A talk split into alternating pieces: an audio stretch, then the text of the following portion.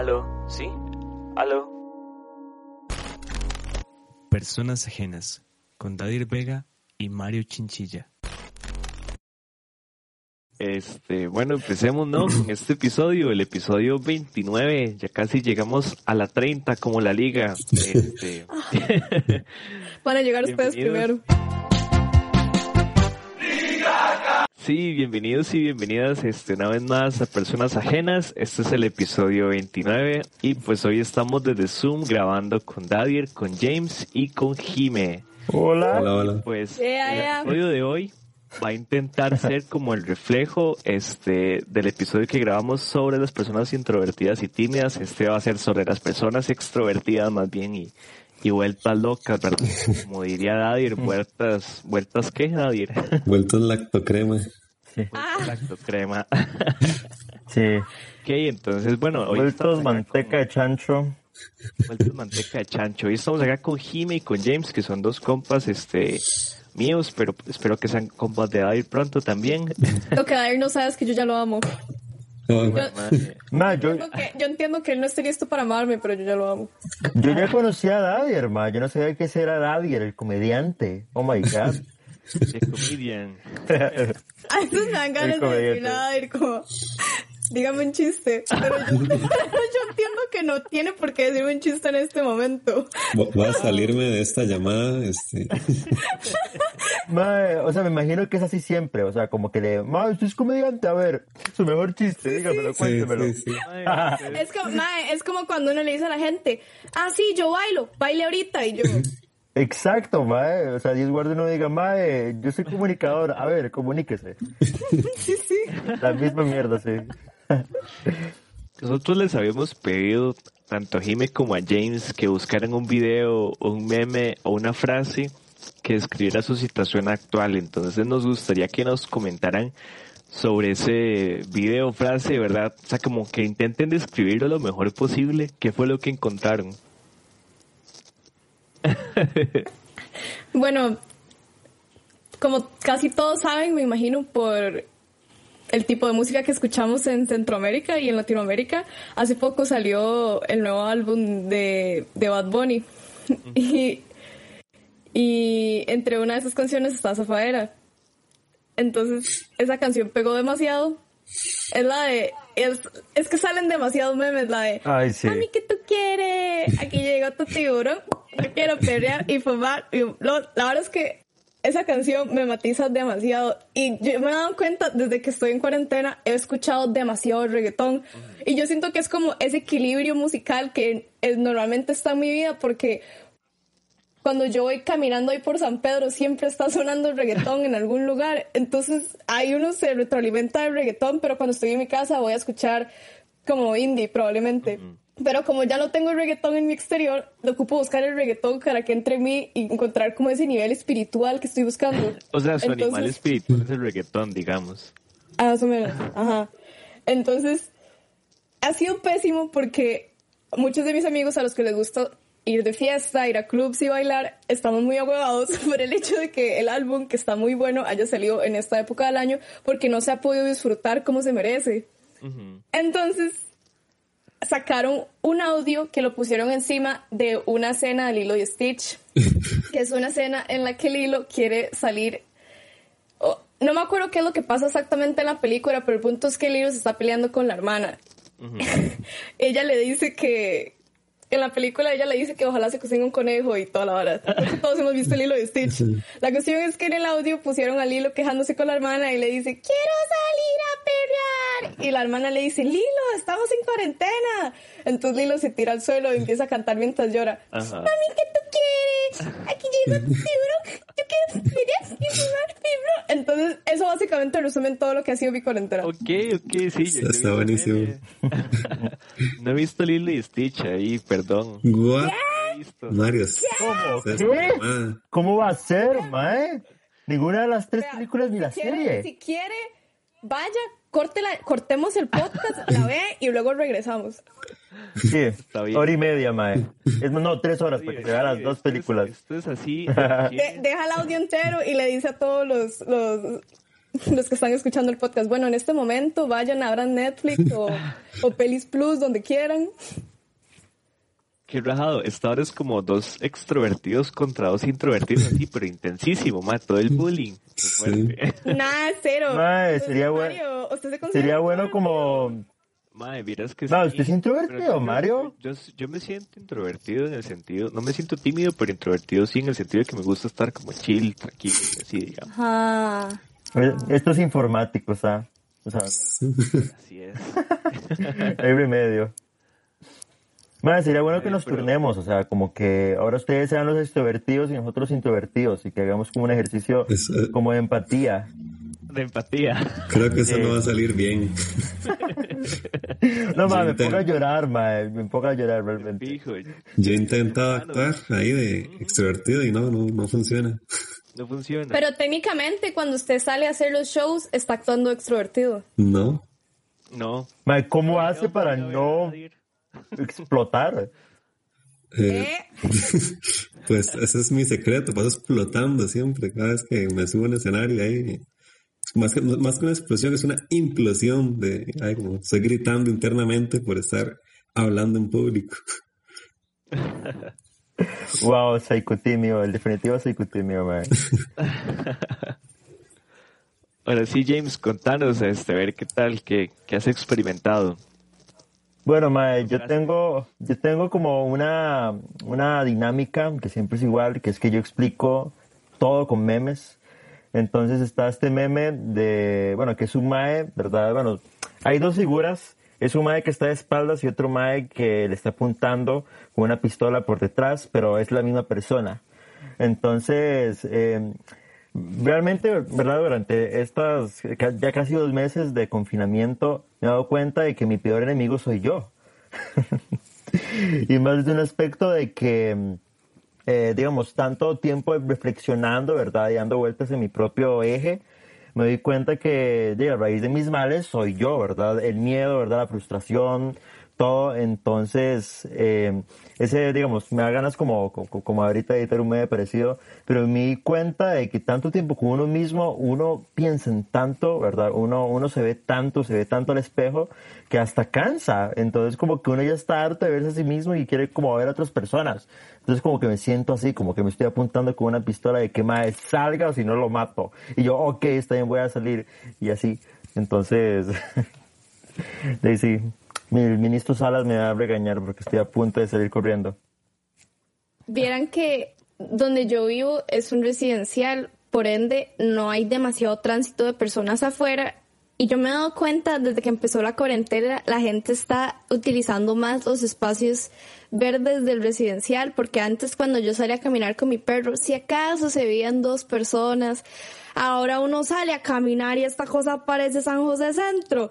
Ustedes vieran ayer, era un montón de gente, pero igual es, es bueno porque sí se da como la oportunidad de no quedarse en la casa todo el tiempo y no hay demasiada gente afuera. Y cuando la gente sale, igual respeta la distancia de los dos metros. Entonces, siento que el efecto que ha sucedido en mi residencial es el contrario de lo que ha sucedido en el resto de los lugares, porque más bien la gente en lugar de quedarse menos en la casa está buscando cómo salir. Sí, es fijo. A mí me parece como el super loco el hecho de que las presas ya no son un tema. Digamos, ya, ya no existen. Sí, no, no, ya dejaron el pasado, ya se quedaron en el pasado. Más, digamos, acá donde yo vivo, ¿verdad? Que siempre hay gente afuera, es vacilón porque ya ahorita no hay gente afuera. O sea, como que la gente, muchos son trabajadores y es como, madre, qué bueno, o sea, puedo estar en mi casa. Entonces, como que pasan durmiendo todo el día. Entonces, eh, afuera es muy diferente, o sea, no hay casi gente. Y antes, cuando todo estaba normal, eh, todo el mundo estaba afuera. Y más porque ya, yo vivo a la par de un cole, entonces siempre estaba poblado de gente. Entonces es como un cambio muy significativo. Demasiado, ma, a mí hasta pánico me da ver todo tan, tan desolado. Sí, no, este, no sé si han, han tenido como otras experiencias ahorita personales, tal vez de, de que están con ustedes mismos. Ay, Jime, sí, cierto. ¿Quiere que les cuente o no? ¿y usted ¿Quiere decirla? Dele. No, no, sí, fijo. Éntrale. Vean, La cuestión Nosotros es que sí, a mí me dele, da dele. demasiada risa cuando, cuando la, cuando, o sea, está súper bien, ¿verdad? Yo siento que cuando, cuando la gente dice que quejándose no se arregla nada, y yo siento que eso no es, no es cierto. O sea, yo siento que hay que poder expresar lo que sentimos, pero también poder salir adelante con ese sentimiento. No siento que no esté mal, no siento que esté mal quejarse. Pero bueno, la cuestión es que parte de todo es que los amigos se ponen a hablar en los chats como, mae, sí, es que qué estoy súper aburrido porque esto y esto, mae, sí, yo he estado con un montón de trabajos y yo como, yo voy a ganar esta competencia y les voy a contar por qué. Porque yo no conozco a nadie que haya pasado una peor cuarentena de la que yo he pasado. Porque hace dos semanas mi novio y yo terminamos en media cuarentena. Oh my God. Y eso no fue lo peor. Dos días después de que terminamos, me di cuenta de que mientras él estaba conmigo, estaba sexteando con otras muchachas. Entonces eso hizo que todo se viniera incluso más abajo. Y durante, mientras todo eso pasó, tuve infección de garganta y me metieron antibióticos y el antibiótico me hizo como un efecto asquerosísimo en el cuerpo y yo me sentía peor por el antibiótico que por estar enferma. Y me vino la regla y yo me quería morir porque todo eso estaba sucediendo al mismo tiempo mientras estaba en cuarentena. Yo les juro que mi cuerpo no sabía ni cómo reaccionar, vea. Yo solo, yo me yo no sabía ni cómo sentirme. Yo solo estaba como pasando por tantas emociones y químicos en mi cuerpo que yo solo estaba como en un estado tan ausente.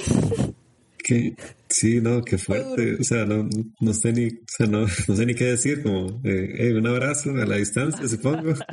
Y es que nadie me lo puede dar, eso es lo peor de todo.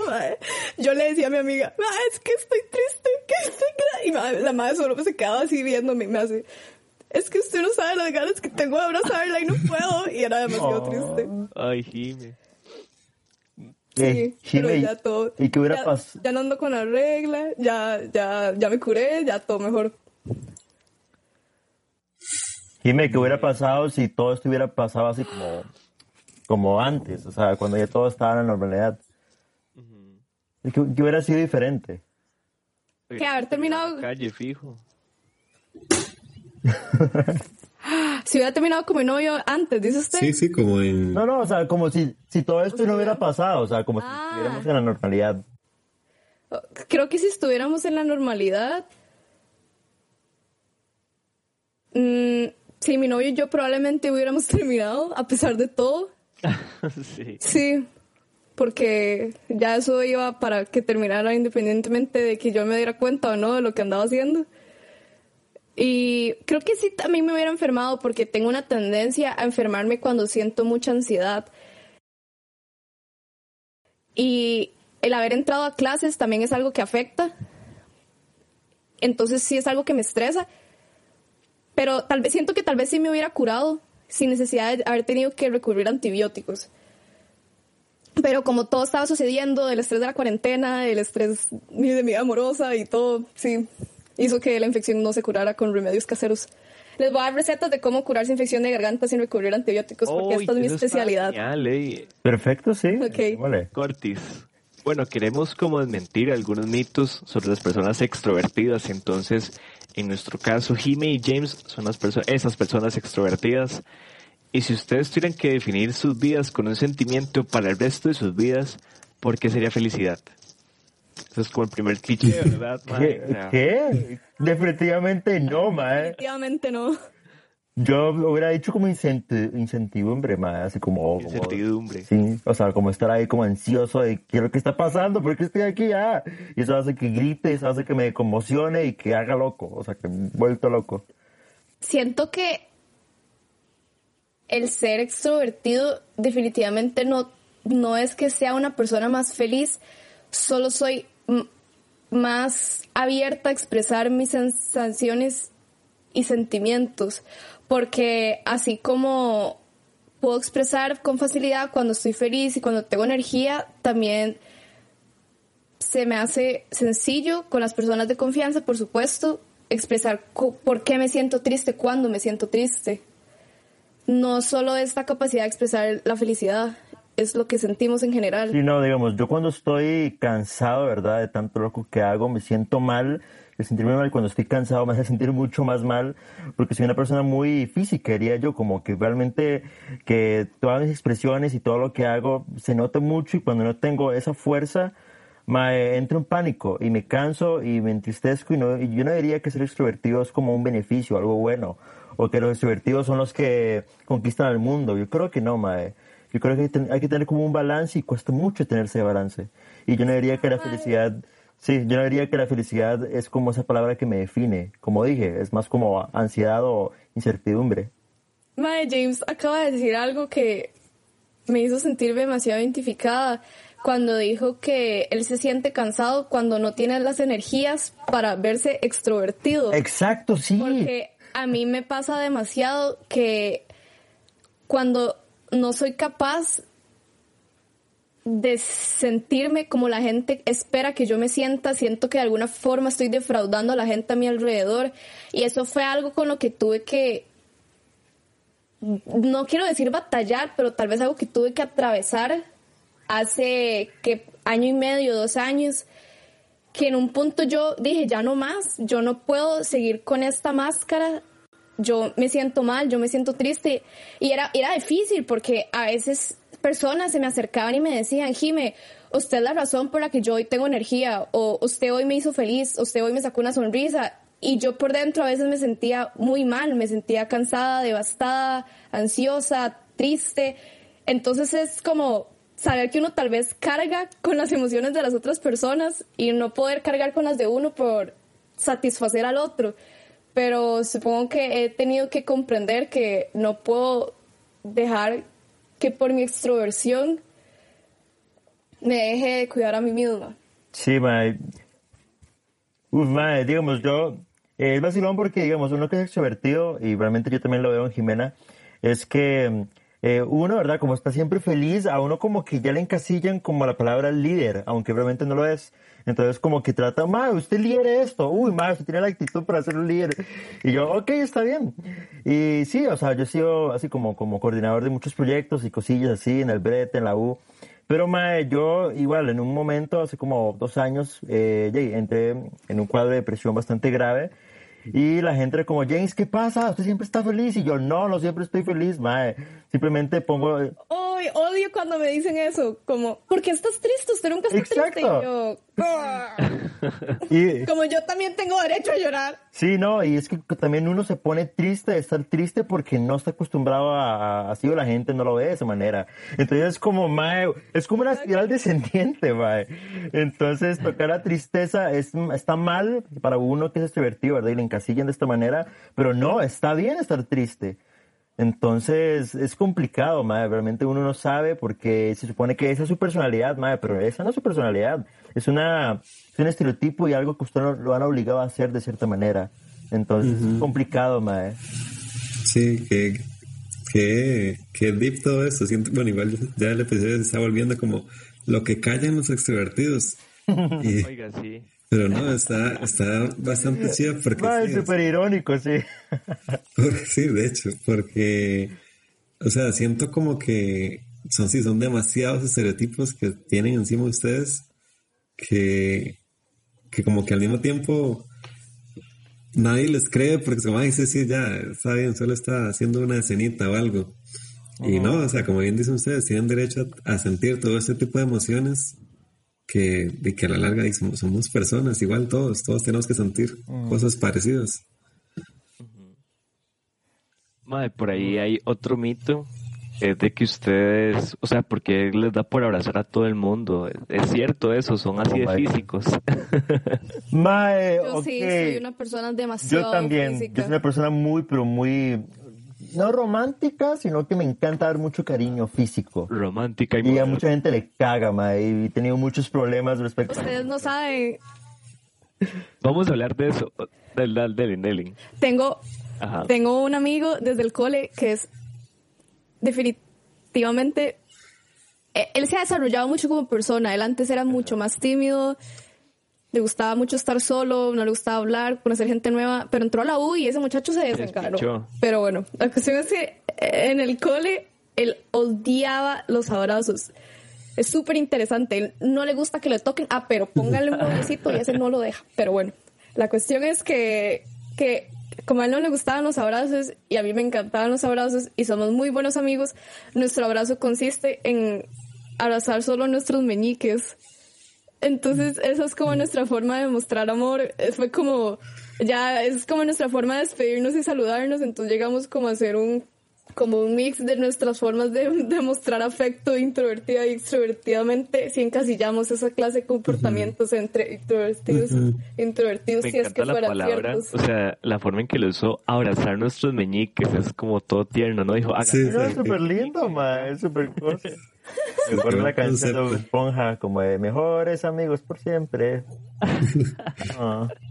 Pero ¿saben qué personas me encanta abrazar? Y a veces en serio eso no, no puedo evitarlo, aunque sea la primera vez que conozco a esa persona. Amo abrazar a la gente Ajá. alta y regordeta. O sea, es como, es como ver un oso gigante yo, y no querer yo vi eso y abrazarlo. fue muy incómodo. Y la verdad es que yo... te- ¿Con quién? Con ¡Ah, sí es cierto! ¡Qué bueno! Y, pero es como extraño, tengo como una tendencia a querer abrazar muchas cosas. O sea, si yo pudiese, abrazaría un cocodrilo. Me parece que son como regordetes y abrazables. ¿Qué? Y La gente me dice como, man, what the fuck, pero ¿Cómo, si cómo yo se pudiese, abrazaría un cocodrilo, cocodrilo? definitivamente. Ese mae abraza cocodrilos, digamos. ¿Quién? Este, este Sí. Este mae, el tico. ¿Ves? Que por eso yo quiero abrazar un cocodrilo. Sí, sí, cierto, ma, el maestro del Tar, creo que era. Sí, sí, sí. El que le decía el cocodrilo que abra la Sí, boca. cocodrilo man, algo así le decían, no sé. Ajá. ¿El cocodrilo cómo se llamaba? No se acuerda. No lo recuerdo. No sé. Ni idea. Licho, bueno, no sé. Después lo vemos. Bueno, qué, qué loco esto de que a ustedes sí les cuadre como abrazar a la gente y todo bien. Digamos, a mí, lo único que me incomoda es como con una persona nueva. Cuando la veo y tal vez se me acerca a abrazarla y es un gesto normal, pero yo no lo hago como al principio, como que sí es Ah. como barrera, digamos. Pero sí con los compas de, de fijo todo, todo, todo. ¿Sabe qué he es notado en mi comportamiento? Tiendo a ser más afectuosa físicamente cuando conozco a alguien que se reserva más a sí mismo. Ma, sí, no, eso estaba a punto de decir. Cuando veo que alguien es tímido, Sí, yo, me llama mucho la atención. Es como... Y es como, ¿por qué será tímido? ¿Por qué no está hablando? Quiero que hable. ¡Hable! Yo no, no, no, no digo por qué no hablará, solo digo quiero saber en qué piensa. Déjeme entrar en su Oh. mente, déjeme conocer su mundo. Este, Sí, sí, sí. A veces cuando conozco a alguien introvertido, va a sonar un poco raro, pero yo lo, yo lo, yo lo targueo. Eh, se vuelve un target para mí y yo digo, yo quiero conocer a esta persona. Entonces, Ma, sí, no. como que y como que yo digo man yo voy a hacerme compa de este mae o esta mae y, y ahí como que tiendo a ser más física con ellos y a conversar con ellos cuando tengo la oportunidad. Entonces pero cuando conozco a alguien que es como más intermedio o demasiado extrovertido no tengo como esas ganas de abrazarte No, es Jimena, como- Jimena. Deme amor Jimena. déjeme darle amor Viéndolo bien, las personas con las que yo me junto y con las que hablo siempre son introvertidos. Yo soy el único extrovertido. Mae, yo también Mae, qué- yo también lo he notado pero es- sí, oh my God, No, mae. en serio. Y yo creo que es como un balance en la vida, porque a veces pasa más bien que cuando dos extrovertidos se juntan, uno de esos extrovertidos toma el rol de más extrovertido y el otro más bien poder. desciende.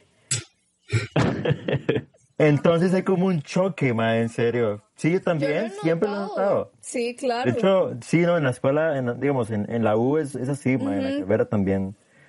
Como que uno sabe, ¿verdad?, quién podría ser su competencia, pero ¿por qué competencia? Usted se da cuenta que es extrovertido. Entonces, como, ma, qué mal, ¿cómo hago para llevármelo bien? Es como choque de egos, es otra cosa. James, que nosotros mi somos amor, a ver, egocéntricos. porque siento que estamos tan conectados este día. Todo lo que está diciendo James me siento demasiado identificada. Pero es que tiene, tiene como en parte sentido, porque es como, porque esta persona es más briosa que yo, no mentira. Pero, eh, Mae, es que ustedes, los extrovertidos, ustedes tienen como un poder especial y eh, como que ustedes buscan a la gente introvertida para acapararlos. De hecho, Dair puede contar una historia interesante de cómo él hace. O sea, él nada más lo yo soy la de persona hecho- que agarraría a ir de fijo. no, eh, de hecho, Venga y lo agarro. Venga, espérense a que lo agarre. Daniel, Cuando Da- termine la cuarentena. sonríe y listo, este, ya. no, de hecho, esto ya pasó. La primera vez que yo conocí a Jimena, nada más se me mandó encima y me abrazó y yo, what? Hola. ¿Qué? Sí. Sí, yo me Sí, acuerdo. Y después yo le dije a Mario como, ah, ella es Jimena. ya, ya, ya entendí. y, y no, fue muy gracioso en realidad porque yo nada más como que le iba a saludar así como de largo. Ya fue ca- casi que saltó a abrazarme y todo y yo, oh, wow. Está bien. Les voy a contar un secreto. Otra, A veces a mí me gusta poner a la gente en coma a propósito. No sé Eso está a punto de decir, Jimena. Eso está a punto de decir, madre, que somos expertos en, en sentir incómodas a las personas. Y es así, madre, y igual yo he tenido muchos problemas por eso. De que estamos en un, en un ambiente súper callado, no nos conocemos, y yo es como, madre, ¿cuándo fue la última vez que tocó un mono? O cosas así, no sé. Nunca Sí. he tocado un mono, pero he tocado un pingüino. Qué chiva. ¿Qué? ¿Un pingüino? Yo sí he tocado un mono. Sí, tres especies de mono. Unos chido, varios. No, mentira. O sea, yo lo más que hice una vez fue tocar un gatito, bajarle un árbol y eso sí, fue como el animal más salvaje que yo he tocado. ¿En serio? Hay un caballo, he subido un caballo. ¿Tocar un No. caballo? Dice. ¿Sí? No, Es que no es tan Sí, no es salvaje. Pero No, yo es siento que que, no, un o sea, caballo sí, en pero definitivamente no. es más salvaje que un gato. Pero más es que a mí, para tocar ese caballo, porque ese caballo era el caballo, digamos, era un bichote, me dijeron, Mae, usted no puede acercársele, no lo vea a los ojos y tóquelo con una mano nada más y agacha la cabeza. Mae, me sentí como en Harry Potter, este estaba de gigante, ¿verdad? Toda, toda Ajá. Mae, yo llegué así y toqué el caballito, ¿verdad? El caballo, él tenía que permitirme que lo tocara. Si él me dejaba tocarlo, Con consentimiento. cabeza. Si no, no lo tocaba. Pero- Sí, sí. Pero ¿qué hubiera hecho el caballo si no hubiera querido que usted lo tocase? O sea, me muerde. Ay, me muerde. no. Le arranca la mano. Sí. Y Entonces, Pero sí, mae.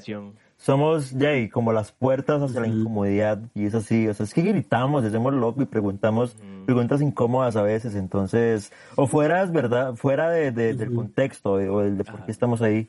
Y es algo bueno, porque también somos entusiastas, que es, que es algo muy bueno, ¿verdad? Pero también muy mal, porque algo que yo veo de las personas extrovertidas es que empiezan algo y no lo terminan. Y es como también un estereotipo.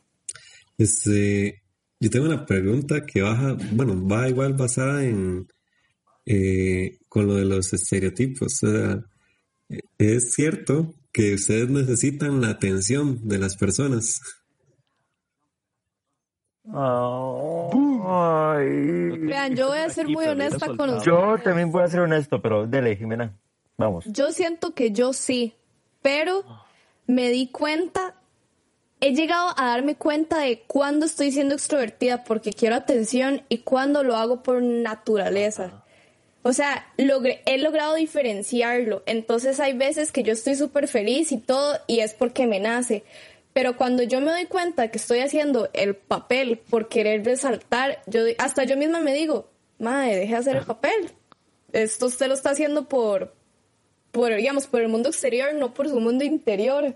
No lo haga. Está bien.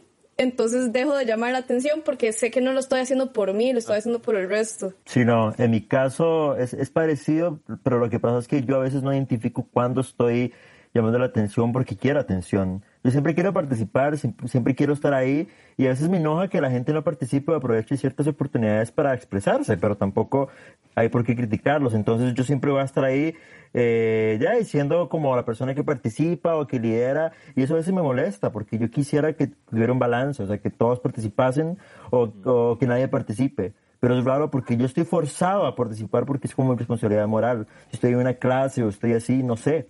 Pero es mi responsabilidad como estudiante y como miembro de ese grupo o colectivo. A Jimé le están picando los pies por hablar, digamos. Desde aquí se nota.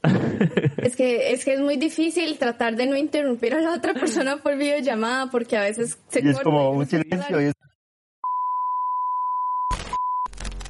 pasa? Sí, porque, pues, Hable. A mí me pasa eso cuando estoy en clases, igual que los profesores hacen preguntas y nadie responde y yo, ok, yo puedo responder esto, no me molesta responderlo. O también me pasa igual con lo de liderar. Yo siento que no tengo la tendencia a querer ser el líder, pero ante la ausencia de uno me pongo para hacerlo. No sé si me explico la diferencia. Exacto, sí, siempre, y siempre hay una ausencia, lastimosamente. Y es también como cuando el profe pregunta y nadie, y es como, ok, yo tengo mucho que decir, pero si yo siempre respondo, pues van a decir que James es el lamebotas o, o no sé, pero es feo que no participe o que no era el profe o así, no sé, seguro me preocupo mucho, no sé, pero ah, en, en, en, esos términos de llamar la atención en clases por participar, siento que eso no, no, no, no, digamos, por lo menos yo no lo, yo no lo percibo como alguien intentando llamar la atención por lo mismo, porque a mí también me pasa igual que hacen preguntas, nadie responde y yo digo, bueno, yo no quiero dejar al profesor hablando solo, Exacto, entonces por eso respondo.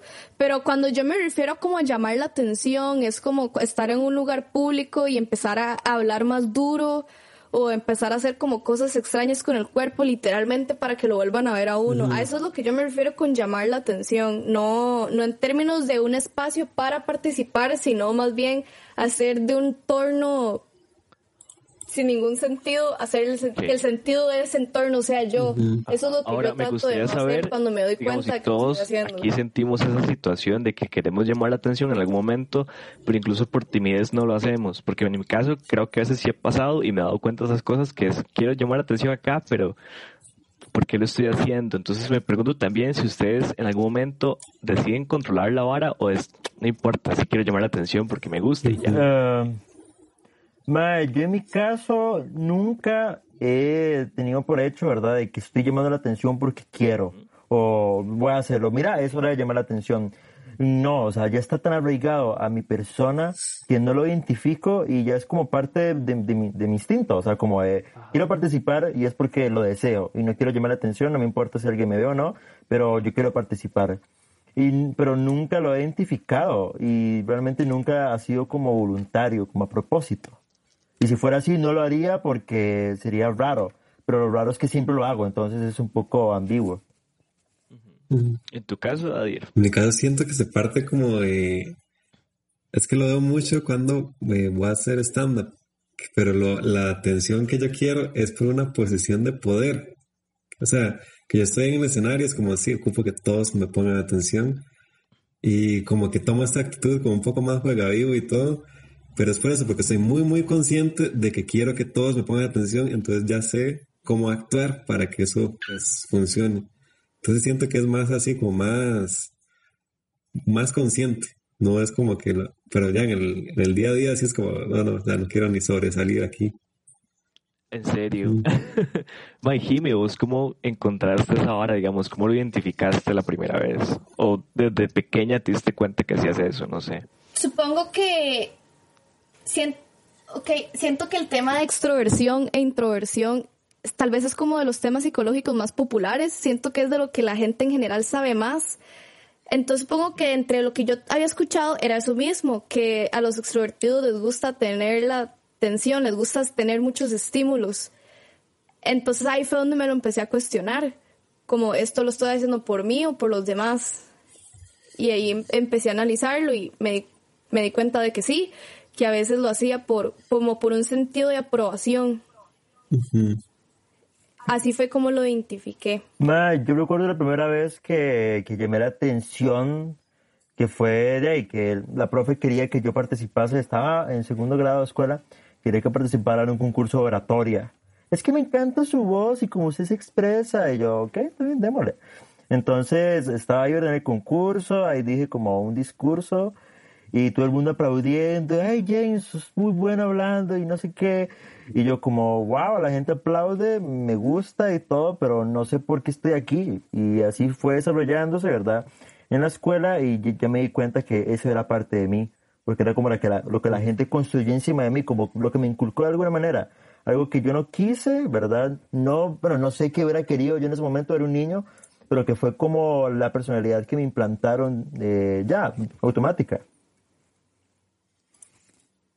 Entonces Sí. es raro. Igual, igual quiero resaltar que no por el hecho de que a veces lo haga por llamar la atención quiere decir que siempre lo haga por llamar la atención, porque el ser ruidosa o el empezar a hacer ruidos que no tienen sentido, que comunican algo, no sé por qué hago eso, pero pasa y la gente entiende lo que quieren decir mis sonidos raros y empezar a mover mi cuerpo sin sentido o empezar a bailar en cualquier lugar, si es algo que me sale por naturaleza. O sea, si es algo que nace de mí, a veces ni siquiera me doy cuenta y a veces la gente es el que me dice, Jimena está gritando, haga silencio, yo, "Oh, perdón, oh Jimena, quédese quedita, estamos en misa y yo, Madre, perdón tengo- mami. tengo- Entonces, Tengo un recuerdo de Jimena, madre, estaba el profe dando clases y nadie le estaba poniendo atención y yo quería ponerle atención porque manda huevo. Yo estaba haciendo contacto visual con el profe. Madre, y en eso Jimena está adelante, nada más se vuelve y me hace, madre, tenés que contar una vara y me empieza a hablar y enfrente el profe y el profe la vuelve a ver, No. la madre vuelve a ver a Jimena y así. No. Y la madre sigue hablando y yo, madre, qué respeto, nadie, nadie quiere este madre. O sea, Pero yo no me di cuenta de que me estaba viendo. Dios mío. Este, ya como, Wow, mae, qué rebelde. No, no, todo bien. cambiando, Ya el, el iba a decir. Ah, algo. sí. Eh, no, no, que iba a decir algo, pero, pero, pero se me olvidó. Have you ever had a dream that that you um you had you you would you could you do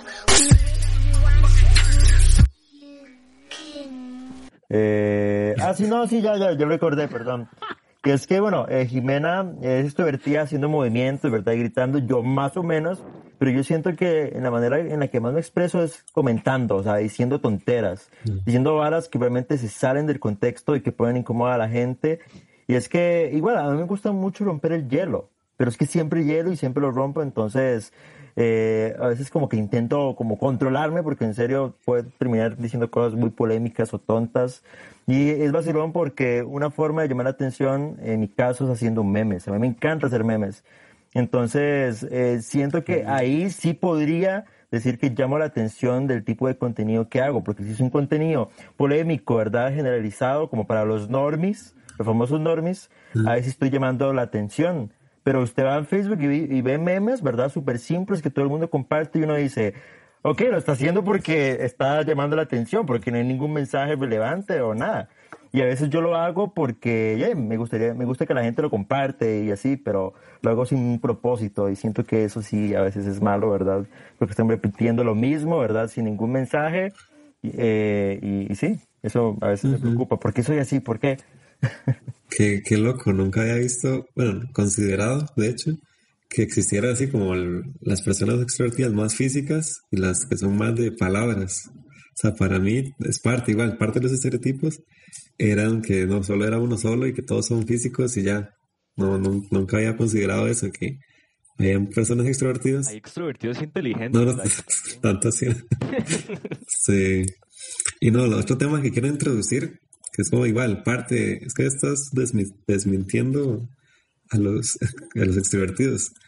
Es que a veces uno, sobre todo luego, esta, esta pregunta viene así como nace directamente desde, un- desde el corazón de un introvertido. Muéstramelo todo. Que es que a veces uno percibe que son muy poco empáticos. Sobre todo, es que pongo este ejemplo puntual. Eh, eh, por ejemplo, la, cuando van a poner a alguien incómodo, que es como, hey, vaya, hable usted, y lo empujan, y lo empujan, y lo exponen de esa manera, que es como, hey, porque usted no entiende lo mal que yo me siento exponiéndome de esta manera y por qué me sigue este, incentivando a hacer esto que usted está consciente que no me gusta. Entonces, como que a veces uno percibe que, ah, es que los extrovertidos no son empáticos, o sea, no entienden por qué hacen ese tipo de cosas. Entonces, eh, ahí la pregunta, ¿cómo se consideran ustedes? ¿Como empáticos o muy poco empáticos? Ay, mae, yo, Eso que describió sonó como una Yo violación. les quiero contar algo que sí, o sea, que estaba comentando con un compa hace como un par de meses, que realmente fue algo muy malo que yo hice en el cole. Y, y sí, maje, me, me van a odiar, o sea, y odienme. Pero es que uno, ¿verdad? En su mundo extrovertido, eh, y no es empático, ¿verdad? Y no comprende por qué la otra persona no lo hace. eh, y entiende que eso no debió haberse hecho. Y es que yo tenía un compa, ¿verdad? Que, o sea, él y yo éramos súper, súper, súper compas. Y él me dijo, ¿verdad? En secreto que él hey, es- era gay. Y yo, madre, ¿por qué no lo comparte? Y es como, exacto. Ay, no. Madre, es que no tenemos... James, vo- voy a, voy a hacer un meme de esto. Oh my god, no. Madre, me siento muy mal. Entonces, madre, vea, la gente lo va a aceptar tranquilo. Usted sea usted mismo y es como, no, no tengo por qué compartirlo, madre, no tenga miedo, todo va a salir bien. Y yo era así como el compa que quería que el madre saliera del closet, no sé por qué, ¿verdad? Como que se nivelara a mí. Y ya era algo malo porque yo, ya, como que le dijo un compa, madre, es que, que este, este madre es gay y no quiere decirlo porque tiene miedo, ¿verdad? Que ustedes no lo criticarían. Y era como, madre, ¿cómo que es gay? Y yo, fue puta, ¿qué acabo de decir? Y sí, me, me cagué en la, en la sopa de leche, ma. En la olla de leche, perdón. Que fui con una sopa de leche. sopa de leche. ¿Nunca he probado sopa de leche? Perdón. Sí, ma, perdón, ya, perdón, perdón. Yo sé eso. Sí. Ma, usted literalmente sacó ese ma del closet. Él no se salió, usted lo sacó. Ah, sí, claro, por supuesto. El problema es que, que sí, o sea... No le cuenta nada. hay- Yo creo que no, yo creo que en ese momento todo cambió, pero todo cambió para mí porque me di cuenta que ya uno cree, ¿verdad? Que uno por ser extrovertido y siempre tener esa palabra puede ser que tenga la razón y más porque es la única palabra que hay a veces. Entonces, eh, está mal, o sea, obviamente está mal, pero eh, en este momento sí, yo no estaba en lo correcto, no debí haber hecho eso y me sentí muy mal, pero era como esa impulsividad, que es otro, otra palabra que podría caracterizarnos, impulsivos. Ajá, sí. Definitivamente impulsivos es una palabra que nos caracteriza. Ay, sí, ah. pero bueno. Bueno, en, en mi caso, siento que sí me considero una persona muy empática. Siento que también el hecho de que sea tan abierta a expresar mis, mis sentimientos, también lo hago para que las personas vean que en mí pueden hacer lo mismo, de depositar sus sentimientos así como yo los deposito en las otras personas. Y eso me gusta. Pero siento que o por lo menos tal vez lo hacía, tal vez cuando era pequeña, no tengo ningún recuerdo específico de haberle dicho a alguien, vaya, hágalo usted. Tal vez con mi amigo, el de aquí al lado, sí lo he incentivado a hacer cosas como, mae, vaya, no sé qué. Y ahí como que uno les da empujoncitos. Pero supongo que no siento que sea algo apático, sino sino más bien algo empático, como yo sé que usted quiere, no deje que, que la vergüenza lo detenga. Ma, ese era mi pensamiento cuando oí. Ajá, para mí, no, ma- para mí no es algo apático, más bien empático, como, mae, yo voy a estar aquí para apoyarlo, vamos, yo soy su porrista, usted puede. Ajá. Ah, ¿Y qué pasa cuando chocan con alguien que es introvertido, pero por decisión personal, que no es tímido, sin embargo es una persona... Ma, eh, eh, Jay, en el cole teníamos un compa que no hablaba en absoluto, no hablaba en absoluto, ma. Llamémosle Juan, ¿verdad? Juan no hablaba para nada, ma, absolutamente para nada. Entonces llegamos a, la- a la- a una conclusión súper prejuiciosa que es como, ma, ¿será que el ma tiene un trauma, algo por el estilo? ¿Verdad? Algo que es incorrecto porque estamos suponiendo cosas que quizás no son. Al final nos dimos cuenta que no, porque el mae como que poco a poco fue abriéndose y todo. Pero mae, nosotros siempre hablábamos de Juan en clase como, eh, que lo diga Juan. Y de alguna manera muchos se burlaban, era como una burla, ¿verdad? Como el mae mudo, que él hable, que él opine. Entonces, ah, por un momento yo dije, mae, estamos haciéndolo mal. Y fue cuando yo hablé con Juan, ¿verdad? Como que ya empecé a, a- a preguntarle cosillas y él comenzó a hablar y todo. Y me di cuenta que había que tenerle paciencia. Y una persona que era reservada porque quería, porque al final al cabo nos dimos cuenta que no era un trauma, simplemente era como una decisión propia, algo que él había visto como lo correcto, no opinar y, y reservarse. Y me di cuenta que, que, que sí, que era una persona con todas las razones del mundo para ser eh, callado. Y al final y al cabo, de, terminamos respetando su decisión y se grabó con nosotros y lo amamos y ahí está. Mae, ustedes, digamos, en sus entornos familiares y con el exterior, ¿son siempre las mismas personas o sienten que cambian demasiado? Por ejemplo, en mi caso yo siento que en mi casa soy un poco más callado, pero afuera como que un poco más abierto con algunas varas. Y he notado eso tal vez como en personas cercanas también, mae. Pues en mi casa siento que sí soy más tranquila.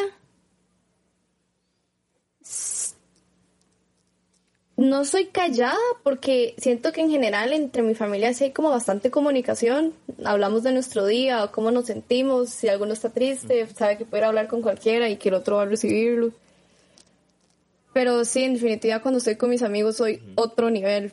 Soy tres veces más gritona, tres veces más rara. Sí. Ajá. Yo en mi caso, Sí, bueno, ah, perdón, siga.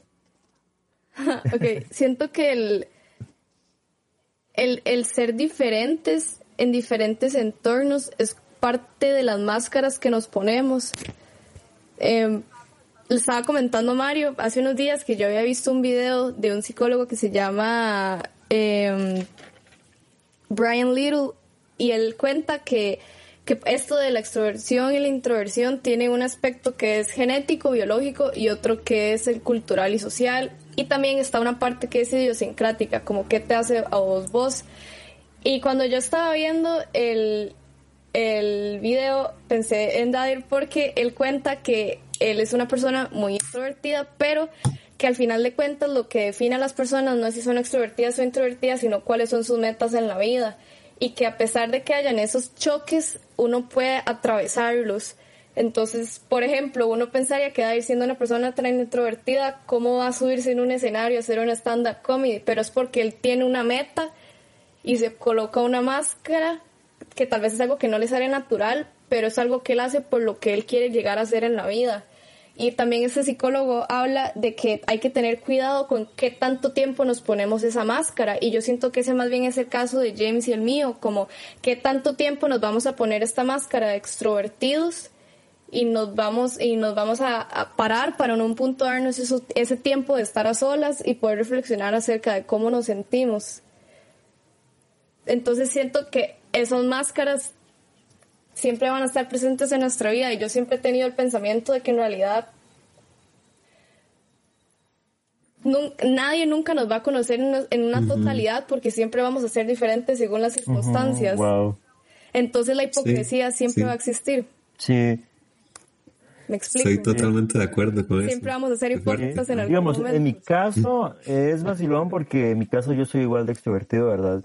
Solamente que no comento cosas que comentaría en la, en la U, obviamente, ¿verdad? Porque me echan de la casa. Entonces, eh, aquí somos igual de extrovertidos todos. Todos gritamos, todos expresamos nuestros sentimientos, ¿verdad? Y somos una familia muy bulliciosa, en serio, muy bulliciosa. Demasiado. Entonces, eh, yo comparto mucho lo que dice Jimena, ¿verdad? Lo de las máscaras. Yo creo que es más una máscara, en mi caso, una máscara de contenidos, más que una máscara de, de, de, cuánto me expreso. Porque las cosas que expreso en mi casa no las expreso en la U, en el trabajo. Más porque no me siento cómodo para expresarlas de esa manera. Entonces, eh, y, es, está mal, ¿verdad? Porque sería muy bueno que pudiéramos expresarlo por igual. Pero eso también, eh, ahí, significa que vos tenés que respetar lo que la otra persona no quiere escuchar. Y creo que en cuanto a los, introvertidos, sí hay que tener mucho más empatía y mucho más eh, eh, relación al respecto a lo que ellos quieren. Porque ya es una falta de respeto, ¿verdad? Como, ay, mira, sí, uno se tiene una gran idea, dígalo, dígalo, dígalo. es como, ay, no quiero, no puedo. Y uno sigue forzándolo y no lo está dando a respetar. Y es que no es una máscara, o sea, ya es como esa persona es, quizás. Entonces hay que, hay que respetarlo, mae. Entonces siento que mm, introvertido o extrovertido, siento que hay que primero que todo, ¿verdad? Conocer a una persona, hablar, discutir al ritmo, ¿verdad? Que esa relación lo permita y luego poder eh, entablar relaciones, ¿verdad? Y nunca em, como forzar, que es lo importante, ¿verdad? Siento que también es importante destacar algo que es obvio, que no, no es blanco y negro. No es que una persona es 100% extrovertida y, y 100% introvertida, porque a pesar de que me, siento, me considero una persona extrovertida, siento que tengo muchas tendencias introvertidas también, porque me encanta estar sola. Y hay momentos en los que tal vez llevo mucho tiempo, como que yo me voy de paseo con unos amigos. Y ya cuando llevamos días juntos, yo digo, bueno, ya quiero estar sola un ratito. Que tal vez es algo que a un introvertido le pasa en cuestión de horas, a mí me pasa en cuestión de días pero igual hay un momento en el que yo digo, mae, ya quiero estar solo un ratito, quiero, y como que uno también ya ha recibido suficientes estímulos y uno dice, quiero ir a mi cama solo a existir. ¿Qué recomendaciones o tips le darían ustedes o nosotros también? Ustedes o nosotros, qué interesante juego de palabras. Eh, a las personas que están como en casa, extrovertidas o introvertidas, incluso en, en su caso, Jime, vos querías introducir con esta hora de, de los tips de abuelita, ¿verdad? Que estas recomendaciones para evitar la tos. Entonces, si quieres decirnos, adelante. Bueno, como consejo para los extrovertidos les diría, sean honestos, sean ustedes, sean honestos con ustedes mismos y con los demás. Ustedes no tienen por qué hacer que están felices si en realidad no lo están y si están felices, aprovechen esos momentos, pero también hay que comprender que la vida es una montaña rusa. A veces vamos a estar arriba, a veces vamos a estar abajo.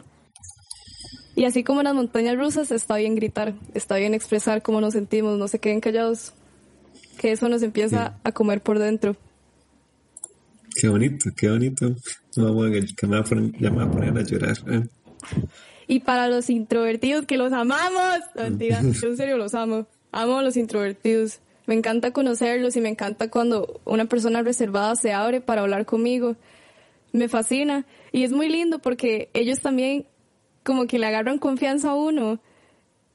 Y eso me fascina, como saber que pude hacer que esa persona que tal vez estaba callada y que tal vez le daba miedo hablar con los demás y le costaba ser amigos,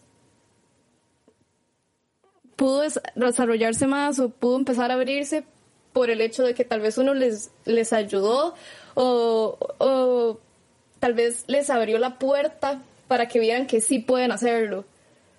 Es, es muy lindo. Me pasó con un amigo de la U, era súper callado y yo decía, ma, este ma se ve tan interesante, quiero saber todo de él. Y era tan talentoso y no y la gente no lo sabía y ya después uno ve que poco a poco la gente se empieza a dar cuenta de los talentos que tienen y eso es demasiado increíble. Que sí, que qué bonito en realidad. Sí. Y bueno, James volvió de la muerte. ¡Wow! Él resucitó. hermano. Domingo de, Él domingo de resurrección. No, viernes de resurrección. Volvió. Démosle, James. Entonces, di, contanos ahí como cuáles consejos le das o tips a las personas en la cuarentena, a las personas extrovertidas. Ah, ay, mae, ok. Eh, voy a dar los tips que yo no he seguido, ¿verdad? Obviamente, because James. Mae, digamos, eh, yo recomiendo, ¿verdad? No perder contacto con las personas que vos querés, ¿verdad? Siempre y cuando esas personas quieran hablarte. Eh, ¿Por qué? Eh, bueno, y hacer videollamadas, ¿verdad? Tratar de hacerlo, ¿verdad? Cuando te sentís solo y es como, hey, hacemos una videollamada, ok, sí, démosle siempre mantener como ese contacto, ¿verdad? Con las personas que, hey, que, que te hacen sentir bien. Otra es eh, seguir siendo extrovertido aunque nadie te escuche, que es algo que es muy bueno para poder sobrevivir. Como seguir eh, gritando, hablando, haciendo bulla, moviéndose, bailar, lo que sea, lo que vos sueles hacer, ¿verdad? Cuando estás en el exterior, hacerlo en el interior. Y no sentirte incómodo aunque nadie te vea, porque eso no es lo que importa. Lo que importa es que vos estás siendo vos mismo. Y, eh, también como para aprender y para también inspeccionar qué tanto vos dependés del exterior y de la atención de los demás. Que siempre va a haber como ese tipo de dependencia o de necesidad o de creer necesitar que al fin y al cabo bueno, puede ser mentira. Otra cosa es eh, hacer mucho ejercicio, ¿verdad? Eh, seguir, ¿verdad? Como simulando la, la, la rutina física que uno solía hacer, como caminar bastante por la casa, hacer aeróbicos, lo que sea, no sé, ver los videos que, que, que suben los influencers para, para, para hacer ejercicio, lo que sea. Y también eh, mantenerse siempre eh, conectado con todo, ¿verdad? Ver noticias, ver redes sociales y tratar de no perder la cordura. Y lo más importante, ser productivo. Tratar de buscar tips ahí en WikiHow, lo que sea, para saber cómo, cómo seguir siendo productivo y no chantarse.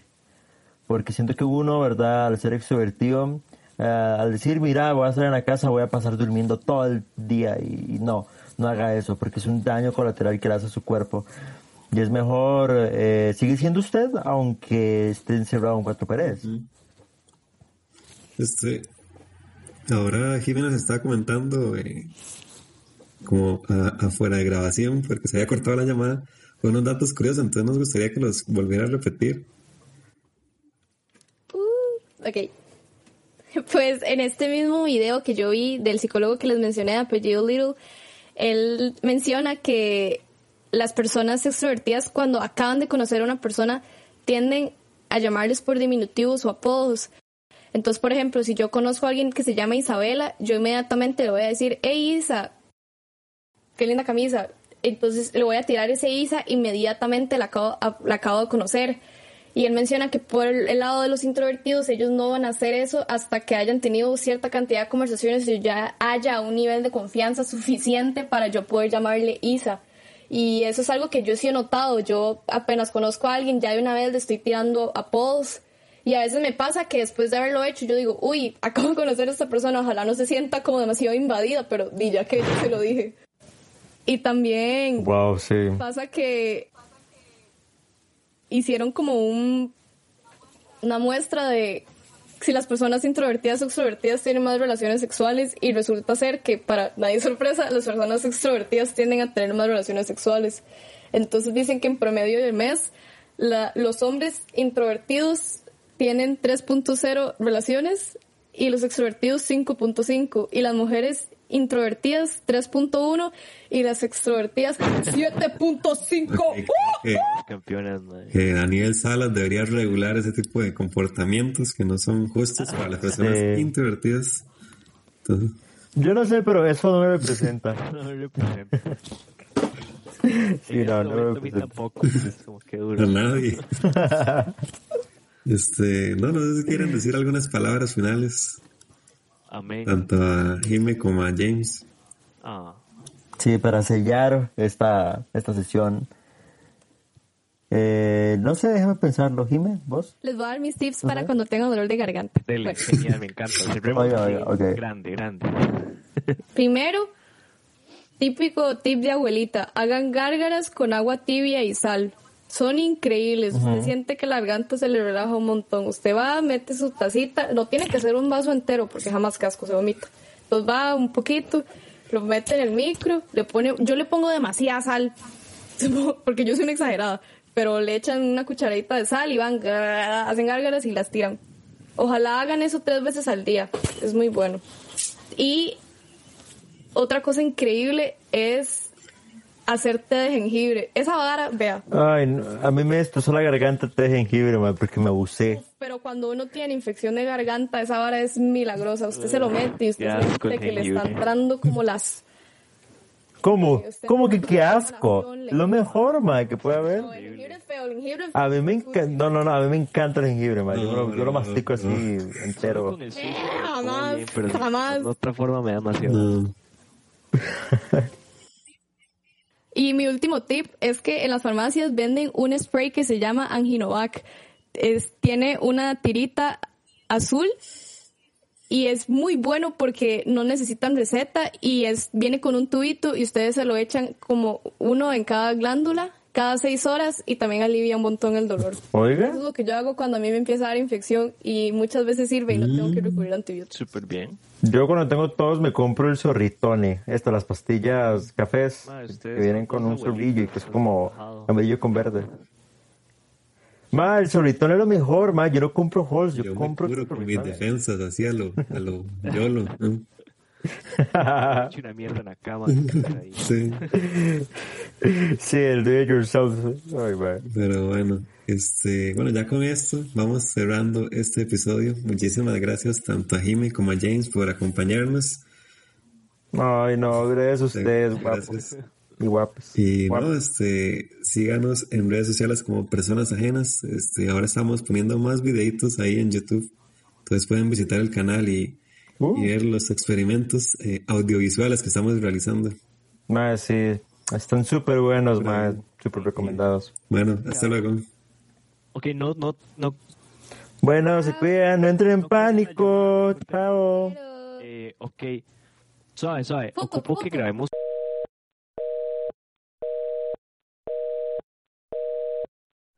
Jueputa Bueno. mierda, mi vida está en la picha y estoy encerrada en mi casa. Me cago en la puta, quiero salir. Ocupo hacer un viaje astral a ver si... Sí, no hay ningún dealer cerca mío, ma, lo peor de todo. Fue los rolos de la ¿Qué? China.